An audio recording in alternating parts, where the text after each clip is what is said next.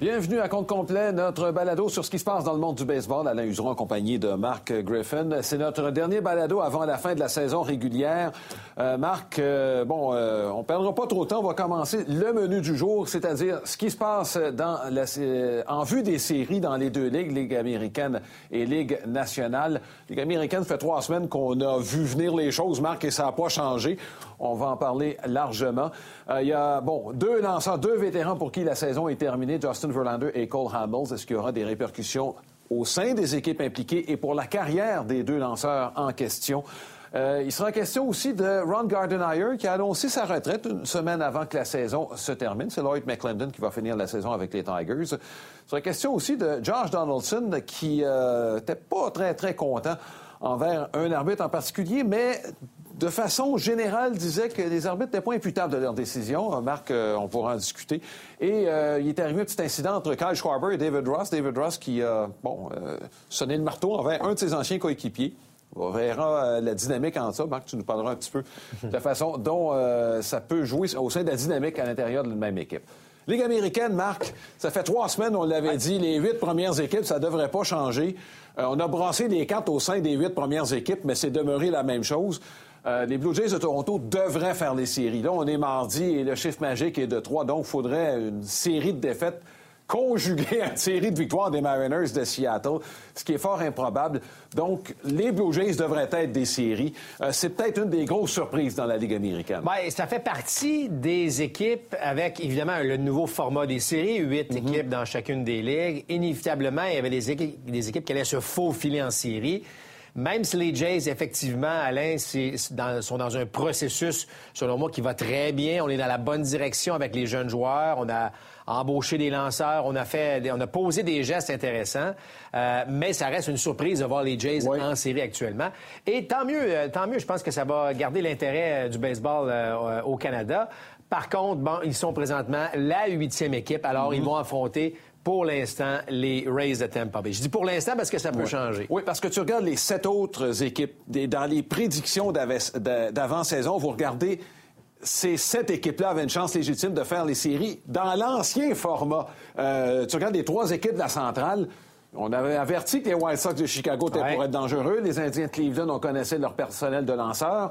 Euh, du côté des Twins du Minnesota, bon, euh, l'an passé, ça a frappé. Ça n'a pas frappé autant cette année. Ce sont les lanceurs qui ont transporté cette équipe-là. Dans l'Est, les Yankees, les Rays, il n'y a pas de surprise là. Pas de surprise non plus du côté d'Oakland. Euh, du côté de Houston, oui, il y a une surprise, c'est qu'on a déçu. dans l'ensemble, on joue à peine pour 500 et s'il y a une équipe qui peut remercier le format actuel, ce sont les Astros de Houston. Donc, ça commençait ce mardi, Toronto-Tampa Bay, comme tu le mentionnais. Oui, et moi, ce que, ce que j'aime moins du format actuel, c'est que tu termines au premier rang, tu n'as pas un net avantage. Euh, bon, évidemment, là, tu affrontes les Jays de Toronto dans le cas de Tampa Bay. Tu sais, je regarde les, séries par la suite. Est-ce que vraiment les White Sox veulent affronter les Indiens Cleveland? C'est la question que je vais te poser, Marc. la première, c'est correct, mais la deuxième équipe, c'est peut-être elle qui est le plus dans le trouble parce qu'on va affronter Cleveland, c'est presque sûr. Qui va affronter les lanceurs des Indiens de Cleveland au premier tour? L'équipe qui va finir troisième va affronter une équipe qui a probablement un meilleur, euh, moins bon dossier que les Indiens de Cleveland. Ouais, c'est pour ça que c'est un peu, tu sais, il faut, suivre ça de près parce que, mm-hmm. évidemment, ça, euh, tu vas avoir des équipes avec de meilleures fiches qui vont se terminer 7 e et, évidemment vice-versa. Euh, sauf que si le, tableau reste le même, imaginez les Twins sont encore pris à jouer contre les Yankees, qui là ont débloqué à l'attaque. Alors, tu as parlé que les, lanceurs des Twins avaient mené un peu cette équipe depuis le début de la saison, et là, on, on devra affronter, évidemment, l'attaque des Yankees de New York. Donc, c'est pas facile. Puis les A's, eux, affronteraient les Astros de Houston. Euh, donc, probablement les deux meilleures équipes dans leur division, mais ça reste que Houston a, déçu un peu euh, en raison de leur rendement. Donc, ça va donner des séries fort intéressantes. Mais, comme j'aimais le format auparavant, ou ce que j'aimais du format auparavant, c'est que lorsque tu terminais au premier rang, euh, il y avait un net avantage. Premièrement, tu n'avais pas à, jouer le fameux match éliminatoire. Et deux, tu affrontais le gagnant de ce match-là, donc qui arrivait un peu, euh, disons, peut-être pas à 100% tandis que là, ben... Alors, dans un format de la sorte, parce que je sais qu'il y a beaucoup de discussions dans le baseball, Alain, où euh, on n'aille pas le format actuel et peut-être qu'on voudrait y aller avec 16 équipes encore au cours des prochaines années. Mais si c'est le cas, il va falloir trouver une solution pour donner un avantage à gagner le titre de, ta division. Mhm. Pas juste seulement être parmi les trois premières équipes pour se classer là, en série. Ça va probablement jouer tous les matchs à la maison euh, à ce ben, moment-là. Écoute, euh, peut-être, je, sais, parce que là, l'avantage à domicile, on s'entend qu'il n'est pas énorme, à part euh, frapper dernier. Là, bon, il n'y aura pas d'avantage au niveau de la foule et tout ça, ça reste à des endroits neutres. Alors, c'est 2020, c'est à peu près ce qu'on mhm. peut dire là-dessus, c'est que tout est différent, puis, mais ça va quand même donner des séries bien, bien fun. Bon, à Houston, Marc, on a passé la saison avec plusieurs blessés, dont Justin Verlander, qui a tout fait pour revenir au jeu on ne peut pas le blâmer. Certains disent pourquoi il n'a pas été opéré avant pour avoir la chance de revenir à la fin de 2021. Mais moi, je reviens sur le. tu te rappelles de Masahiro Tanaka, il avait mal au coude. Euh, et finalement, ben, son pari, parce que les Yankees voulaient qu'il se fasse opérer, Tanaka avait attendu et on a évité l'opération Tommy John. Verlander voulait aller de ce côté-là, ça n'a pas fonctionné. Là, il va rater toute la saison prochaine, fort probablement c'est un dur coup pour les Astros parce qu'on en, en, aurait eu besoin, malgré le retour de quelques lanceurs, dont aussi Orchidie, qui est dans la rotation des partants. Oui, mais il allait se solidifier, évidemment, de toute évidence, non seulement par sa présence au monticule, mais sur sa présence dans l'équipe, Alain. Tu sais, euh, On a perdu Garrett Cole, OK, mais on avait Justin Verlander dans l'équipe. Et là, on pouvait le revoir pour la fin de la saison et pour les séries. Ça ne sera pas le cas. Ça va être un dur coup. C'est un dur coup, en fait, pour euh, les, euh, les Astros. Maintenant, Alain, Qu'est-ce qui se passe avec Justin Verlander? Ne rajeunit pas, va perdre mm-hmm. un an. Est-ce que euh, ne pas lancer pendant un an à l'âge qu'il est rendu, est-ce que ça peut l'aider? La question, euh, la question se pose. C'est comme un David Price qui n'aura pas lancé cette année. Est-ce que c'est si mauvais de, de, ne pas lancer euh, pendant un an et de revenir pour des lanceurs? Moi, je pense que ça peut être correct. Ça, mm Je dirais pas la même chose pour un frappeur qui quitte pendant un an. Je suis pas sûr qu'il serait capable de revenir, surtout pas rendu à 37, 38, 39 ans. Mais dans le cas de, Verlander, bon, on connaît le taux de succès maintenant de l'opération de type Tommy John. Euh, ça reste que c'est une épreuve importante pour un lanceur qui a toujours évidemment lancé avec une certaine puissance? Euh, je pense pas que Verlander, sa carrière est terminée. Moi, je pense, le connaissant un peu, c'est un gars qui va revenir, qui veut revenir et prouver qu'il est capable de lancer encore. Et, et non seulement de lancer, mais être parmi l'élite du baseball. Et il ne faut pas oublier, dans le cas de Verlander, c'est un gars qui est toujours maintenu en forme. Il n'y a pas de, surplus de poids, si tu veux, à traîner. Donc, euh, je pense que ça devrait favoriser son retour si telle est sa volonté, évidemment. Bon, Ligue nationale, Là encore, il y a trois semaines, Marc, on disait qu'il y a quatre équipes qui euh, sont assurées. C'est encore le cas. Donc, il y a quatre places de disponibles. Les mieux placés, ce sont les Marlins. Mais attention, Marc, il n'y a rien de gagné là, pour les Marlins euh, de, la Floride, sinon qu'ils jouent dans la section Est et qu'il n'y a personne ni les Phillies, ni les Mets qui semblent vouloir les rattraper. Non, ça, t'as raison. Les Phillies jouent pas très bien euh, par les temps qui courent. Ils tombent un bien mauvais moment pour eux. Euh, les Mets, c'est les Mets. Ben, les Mets, c'est les Mets. Ben, là, ils sont, rendus trop loin, selon moi. Là, ça, c'est terminé de ce côté-là. On va y revenir un peu plus tard, mais le calendrier des Marlins pourra, leur jouer des tours. Par contre, le reste, Alain, là, ça devient fort intéressant. C'est extrêmement serré. Regardez ce qui se passe entre, premièrement, les Reds et les Cards à la centrale, où on lutte pour savoir mm-hmm. qui va terminer au deuxième rang. Les Reds vont très bien. Ça, c'est à suivre, évidemment, au cours euh, des, prochains jours. Mais regardez au niveau des équipes repêchées, là, présentement, où il y a une triple égalité. Euh, avec Phillies, avec les Brewers, avec les Giants de San Francisco et les Rockies qui ne sont qu'à deux matchs de tout ce monde-là. Euh, ça, va, ça va se décider, Alain, probablement au dernier euh, jour du calendrier, le 27 septembre. Oui, et on regarde le calendrier euh, qui reste. Et, écoute, les deux matchs contre Kansas City pour les Cards, il faut les gagner. T'as pas Il n'y a personne qui va affronter les Pirates de Pittsburgh. Ça, c'est bon. Et donc, il n'y a pas de match gagné d'avance pour ces équipes. Bon, les Cards, c'est cinq matchs contre les Brewers. Alors, ça, Alain, c'est né à nez. On peut quelqu'un qui va en gagner trois. Bon, alors, il va falloir. Ça, ça, ça va être fort intéressant de, de, de ce côté-là. Euh, les Giants, euh, bon, c'est quatre matchs contre les Padres. Alors là, même si les Padres ont leur place assurée, Alain, tu veux pas entrer en série en disant qu'on va, on va prendre ça mollo au cours des derniers matchs? Non, on va vouloir jouer, garder cette énergie euh, de gagnant. Mais regardez le calendrier des Marlins dont je vous parlais. C'est trois matchs contre les Braves et trois autres contre les Yankees. les six matchs, évidemment, à l'étranger du côté des Marlins. ça, c'est le grand défi pour cette équipe-là. Mais ils ont surpris cette année, ils ont bien fait, ils ont su, malgré Rappelez-vous les problèmes qu'on a eus, les matchs euh, qu'on a dû reprendre. Écoute, on, mhm. allait, on avait plus de la moitié de l'équipe qui avait été testée positive. Il ne ah faut, pas l'oublier du côté des Marlins euh, de Miami. Bon, euh, maintenant, ce que aurait l'air le tableau des séries. Marc, euh, bon, je parlais d'équipe qui finit deuxième. Là, les Cubs tomberaient sur les Reds de Cincinnati. Tu veux pas tomber sur les Reds qui étaient favoris pour gagner le titre de la division en début de saison. Oui, et euh, bon, euh, les Dodgers vont affronter qui? Ça, c'est la grosse question. Les Dodgers pourraient frapper les Reds. Et ce serait pas une très bonne chose pour les Dodgers, non? Non, écoute, ben, peu importe l'équipe qui va affronter les Reds, selon moi, va probablement être, ben, pas probablement, vont être dans le trouble, dans le sens qu'évidemment, mm-hmm. on arrive avec un personnel de partant avec des gars qui se sont réveillés à l'attaque euh, au cours des derniers jours. C'est une équipe qui va être à surveiller. Par contre, j'ai l'impression, moi, que les Reds ne termineront pas huitième. Ils vont terminer avant ça. Donc, ça va jouer vraiment entre les Phillies, les Brewers, les Giants et ça ne sont pas nécessairement les équipes. Bon, oui, euh, peuvent surprendre un match, mais bon, si vous me dire, c'est un, une courte, série de deux, de trois, mais ça reste que euh, les Dodgers restent les favoris dans ce tableau de la Ligue nationale. Et on a vu Atlanta-Saint-Louis qu'Atlanta aura le couteau entre les dents. Ah oui, oui, oui. oui, oui, oui, Je rappelle que l'année passée, les Cards avaient sorti les Braves au premier tour, même si les Braves étaient largement favoris. Parlant des Braves, euh, Cole Hamels, euh, c'est un pari qui, bon, qu'a perdu Alex Antopoulos. bon, t'en gagnes, t'en perds, Alain, mais... Ben, c'est ça. Il a gagné avec son personnel de releveur, mais dans le cas de Cole Hamels, ça aurait coûté cher pour un seul départ. Et, il faisait partie des plans. C'est-à-dire que, bon, euh, Foltonevich, rappelle-toi le problème qu'on a eu avec tous les lanceurs. Newcomb, Foltonevich sont tombés au combat. Là. Qui sont, puis ils sont même pas avec l'équipe, sont, sont au centre euh, euh, d'entraînement présentement. On, on même, leur nom n'apparaît, pas là, dans les possibilités d'avoir de, de, rejoindre les Braves. Alors, Cole Hamels arrivait en disant, bon, OK, peut-être que c'est pas un gars qui va lancer un match complet, mais il va nous donner des manches, c'est un vétéran, il a participé déjà aux séries, il a déjà gagné en série. Euh, un seul départ et depuis ce seul, ce seul départ-là, Alain, ben, euh, se sentait pas très bien en termes de son bras. En fait, c'est de la fatigue, ce qu'il dit, mhm. fatigue de bras. Euh, alors, c'est lui-même qui a pris la décision. Euh, non, c'est terminé pour la saison 2020. Donc, mhm. c'est une perte qui est plate. On comptait sur son, son, expérience, on comptait sur lui pour cette fin de saison avec les Braves d'Atlanta.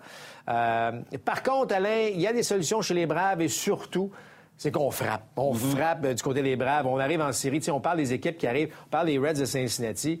Mais les, Braves d'Atlanta, présentement, ils ont mhm. Freddie Freeman qui pourrait être facilement le joueur par excellence de la Ligue nationale. Acuna va bien. Adam Duval qui frappe à peu près tout. Euh, Ozuna qui a continué euh, à, frapper la balle. Les deux receveurs. Albiz est revenu. Les receveurs, donc moi je trouve que les Braves, on parle beaucoup des Dodgers, puis oui, les Padres sont excitants, mais les Braves d'Atlanta, ils ont toute une équipe cette année. Et j'ai... Et, et, tu sais, on peut pas dire, OK, la saison est finie, on recommence à zéro, puis c'est les séries qui commencent. Moi, je crois vraiment, puis surtout qu'il n'y aura pas beaucoup de journées de congé entre la fin de la saison et le début des séries, là. Si tu arrives dans un un bon rythme en fin de mhm. saison. Ça va se poursuivre en série. Si tu es dans une mauvaise passe, ben, malheureusement, euh, ça, risque d'être moins facile, évidemment, lorsqu'on va euh, débuter les séries. Oui, et euh, tu considères d'ailleurs, bon, quand il y a des absents, ça donne l'occasion à certains de se faire valoir. Puis tu es d'opinion que Max Fried pourrait gagner le trophée Cy Young. Ben, écoute, moi, en ce moment, je regarde, tu sais, Hugh Darvish connaît une saison remarquable. Mhm. Mais statistiquement, je regarde ce que Max Fried a apporté. C'est sept victoires, aucune défaite. C'est une moyenne de points mérités qui est meilleure que celle de Hugh Darvish mm-hmm. présentement. Et compte tenu aussi de tous les problèmes des lanceurs des Braves d'Atlanta. Soroka qui, qui ben, ouais, évidemment, la blessure. C'est lui qui a amené cette stabilité-là au niveau du euh, chez les, euh, chez les Braves.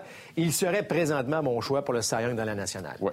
Bon, euh, dans les autres nouvelles, euh, Marc, bon, on va commencer par chez les Tigers de Détroit. Les Tigers qui ont surpris. on se, on pensait pas qu'ils étaient pour tenir le coup. Et Ron Gardenhire, avec une semaine à jouer, a décidé de prendre sa retraite. C'est Lloyd McClendon qui est le gérant pour la dernière semaine de la saison. Et c'est une retraite qui semble définitive. Marc, euh, il veut prendre soin de lui. Euh, il a eu quelques problèmes de santé au fil des années. C'est une longue carrière qu'il a commencé avec les Twins du Minnesota. Et quand c'est année avec Détroit, il savait dans quel bateau il s'embarquait. Il savait qu'il n'y avait pas d'équipe pour deux, trois ans. Là, il y a quelques lanceurs qui ont commencé à pousser. Euh, Gardenhire ne sera pas là pour voir son équipe arriver à maturité si tel est le cas, parce que c'est jamais certain. C'était une belle carrière pour Ron Gardenhire. Beaucoup de succès avec les Twins du Minnesota. Euh, ça n'a pas été facile comme transition parce qu'avec les Twins, euh, il remplaçait quelqu'un qui était très populaire, Tom Kelly. Oui, effectivement. Moi, moi, je pensais que Kelly était là pour encore justement quelques années à monter cette, euh, cette organisation des, des Tigers. Euh, mais c'est bon pour lui. Je pense que c'est une décision là, très, très, c'est très humain en fait. Euh, mm-hmm. se sentait pas, avait pas la force. En fait, il, veut se remettre, à, se prendre en main. Il veut se mettre en mm-hmm. forme, veut voir ses, ses enfants, ses petits enfants grandir. On ne pourra jamais blâmer, évidemment, une, personne mm-hmm. lorsqu'on agit ainsi. Euh, il en avait parlé avec euh, la direction des Tigers il y a quelques jours avant qu'on annonce son retrait et on l'a supporté dans cette décision-là. mais c'est une très belle carrière parce que c'est un gars qui, bon, rappelez-vous, les Twins, c'est pas le plus gros des marchés. Mm-hmm. On a réussi à faire des belles choses malgré, évidemment, euh, peut-être, je dirais pas des problèmes financiers, mais on n'a pas évidemment mhm. euh, les, les, les, les, moyens financiers de, plusieurs franchises. Arrive avec Détroit, tu as parlé de la situation, tu as parlé également euh, bon, que les, Tigers étaient allés chercher quelques vétérans aussi cette année, ce, que, ce que Gordon Hire n'haïssait pas. Mais belle carrière, chapeau, euh, chapeau pour cette décision et surtout évidemment en, deux, en 2020 où c'est quand même plus compliqué, là, Alain, de gérer une équipe actuellement, le contenu de toutes les, mesures que l'on a. Alors, euh, mais je trouve qu'il il part euh, la tête. il, enfin, il sort par la grande porte, c'est-à-dire avec une très très belle carrière. C'est une belle carrière avec les Twins et les Tigers. Marc, il est arrivé un, bon, un incident avec les Cubs de Chicago. Les Cubs vont bien, ils vont terminer premier dans la section centrale, vont se lancer pour les séries probablement comme euh, deuxième favori. Il n'y a personne qui va rejoindre les Dodgers, je pense, euh, au sommet de la Ligue nationale. Et là, ben, euh, c'est David Ross. On sait qu'il est gérant première année avec ses anciens coéquipiers. Et là, il a pris une décision envers Carl Schwarber. bon, on ne l'a pas dit publiquement, mais il n'est pas content de son effort devant une balle qui a été frappée en sa direction. D'abord, bon, le jugement, on peut le remettre en question, mais c'est son deuxième effort sur une balle qui a été mal jugée au retour. Oui, il a été euh, sorti du match et euh, lorsque, vous savez, on fait des entrevues hein, souvent avec les gérants mm-hmm. et lorsque les commentateurs ont demandé à David Ross, euh, bon, qu'est-ce qui se passe avec Schwarber, as-tu mal à quelle part? Il dit non, il n'y a pas mal nulle part. Ça a été une réponse très sec. le message, donc, était assez clair dans le cas mm-hmm. de Schwarber, mais donc, il n'a pas joué le match suivant.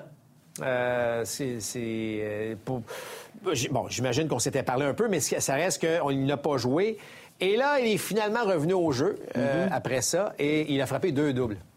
Et, euh, il n'y a pas de bonne saison à l'attaque. Il n'y a pas de bonne saison. Ben, en fait, tu parlais des Cubs rapidement, mais Rizzo n'a pas une super saison. Alain Bryant n'a pas une super il est blessé, on est inquiet d'ailleurs. Et, là, ben, vous avez Schwarber. Donc, je peux pas blâmer un Dave Ross qui tente de. Tu sais, lui, il peut pas arriver en série avec euh, trois de ses meilleurs frappeurs qui sont dans des longs passages à vide présentement. Et là, Schwarber, donc, a frappé deux doubles. Euh, sourire plus facile. Euh, il n'avait pas frappé des coups de plus de deux d'un but depuis un certain temps. Alors, on voit que ça lui a fait du bien. D'ailleurs, David Ross a blagué en disant son premier double, c'était peut-être même un simple qui a tiré en double, mais il dit il était bien reposé, il avait des jambes reposées, ça lui a permis de se rendre au deuxième. Alors, vous voyez, parfois une petite journée de congé. Mais tu as vu aussi le respect, euh, parce que, bon, je sais que Schwarber n'a pas apprécié sur le coup, évidemment, mm-hmm. de, se faire sortir d'un match de la sorte et évidemment de jouer sur le banc le match suivant. Mais il a pris ça comme un homme par la suite et il a dit, écoute, j'ai tellement de respect pour David Ross. Euh, c'est un bon geste de la part de Ross. Pas facile à prendre, c'est un ben ancien coéquipier. Euh, il l'a pris et cette décision-là, et ça, ça fait en sorte que peut-être qu'un Schwarber se retrouve soudainement euh, avec euh, une meilleure, une meilleure attitude, une meilleure approche vis-à-vis de ce qui s'en vient. Euh, c'est pas une mauvaise chose. Je dis pas de faire la même chose avec Rizzo et, et, et, ou, Bryant, là, de, la blessure de Bryant, mais ça reste que on doit poser des gestes avec le dernier droit de la saison, les séries qui s'en viennent. On a besoin de ces gars-là si les Cubs veulent aller loin. Là. Oui. Et euh, dernier sujet, Marc, et ça se peut qu'on en parle longuement parce que là, on parle des arbitres. Avec les reprises qu'on a aujourd'hui, évidemment, on est à mesure de déterminer, bon, un peu la qualité des arbitres. Si on les nomme pas, c'est parce qu'ils font un bon travail. Quand on les nomme trop souvent, on nommera pas de nom, Marc, mais si vous écoutez nos reportages, c'est toujours les mêmes qui sont dans le trouble. Et là, euh, Josh Donaldson, euh, il a quand même un caractère particulier, Marc. C'est un gars qui est intense, c'est un gars qui est émotif. Et là, cette semaine, il a, euh, bon, il était au bâton, il a laissé passer un tir qui semblait à l'extérieur et qui était une prise. Ça fait pas l'affaire de Josh Donaldson. Dan Bellino était l'arbitre derrière le marbre. Et là, sur le tir suivant, qu'est-ce que Donaldson a fait? Alors que le tir semblait à l'extérieur. C'était proche, Marc. C'était une balle à ah, effet. Oui, c'était proche. Mais, c'est une balle qui, semblait clairement à l'extérieur. on va se le dire. Les, les balles sont habituellement proches. comme tu le dis souvent, ça peut changer une présence au grand complet. Et là, le tir suivant l'expédie de l'autre côté de la clôture. Mais l'histoire n'est pas finie. Quand tu as contourné les sentiers, Marc, Il est allé arroser de poussière le marbre devant Dan Bellino, ce qui lui a valu une expulsion immédiate. Mais c'est après le match. Là, Donaldson a eu un point, et je suis convaincu qu'il y a plusieurs joueurs qui l'appuient c'est qu'il considère que les arbitres ne sont pas imputables de leurs décisions. Ce qu'il faut comprendre, c'est que les arbitres, une fois qu'ils sont embauchés, Marc, euh, ils ont un emploi à vie. Donc, euh, aucune façon de les, de les, soumettre à quelque discipline que ce soit, quelque programme que ce soit. Écoute, Marc, je ne sais pas si on peut apprendre à bien juger une zone des prises ou non, mais quelquefois, on a fait des erreurs dans, dans le jugement des arbitres, puis euh, on paie le prix pendant plusieurs années. Je ne sais pas comment interpréter le tout, mais on va régler le problème, j'ai l'impression, avec la zone de prise électronique. Bon, écoute, Alain, premièrement, oui, ça s'apprend. Là. Euh, il y a des écoles d'arbitres et même mhm. durant la saison morte, les arbitres ont des entraînements. C'est pas juste, ils sont pas assis chez eux puis attendent le prochain match. Donc, ce sont des, quand même des professionnels. Euh, à ce niveau-là.